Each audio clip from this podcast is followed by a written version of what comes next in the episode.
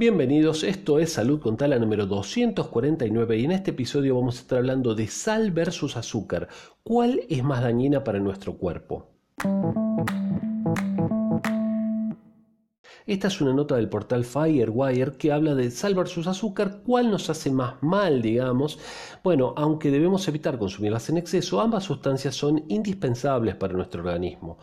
Eh, podemos considerar que son opuestas, ¿no? Y en cuanto a su sabor podemos decir que sí, una es salada y la otra es dulce, pero en apariencia son similares porque ambos son sólidos cristalinos de color blanco. Y ambas, si las consumimos en exceso, producen problemas en nuestra salud. El exceso de azúcar nos lleva a lo que sería la diabetes y el aumento de peso, ¿sí? la obesidad y la diabetes, sobre todo en niños y también en adultos. Eh, recordemos que las gaseosas comunes, las que no son light, son un verdadero veneno, son un verdadero veneno y en este podcast ya estuvimos hablando de esto, les pido que miren los episodios anteriores que son muy interesantes y van a encontrar información muy valiosa también.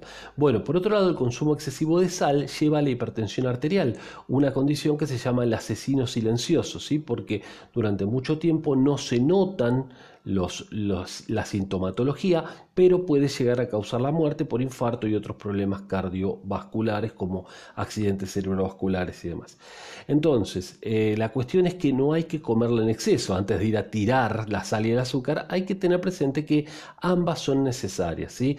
El azúcar está disponible en casi todo lo que comemos. ¿sí? La fruta tiene azúcar y, y los productos procesados, la mayoría tiene azúcar y sal y tienen exceso, ¿no? Pero en realidad está presente en casi todos lados. Los carbohidratos terminan convirtiéndose en azúcar, ¿sí?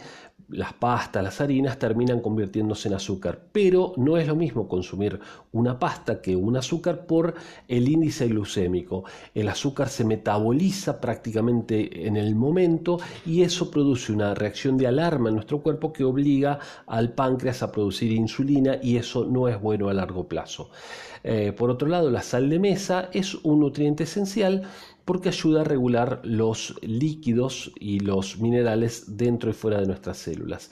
La Organización Mundial de la Salud dice que no debemos consumir más de 5 gramos de sal por día, lo que equivale a una cucharadita pequeña, y que las calorías provenientes de, los azúcares no deberían ser más del 10% del total de lo que consumimos al día.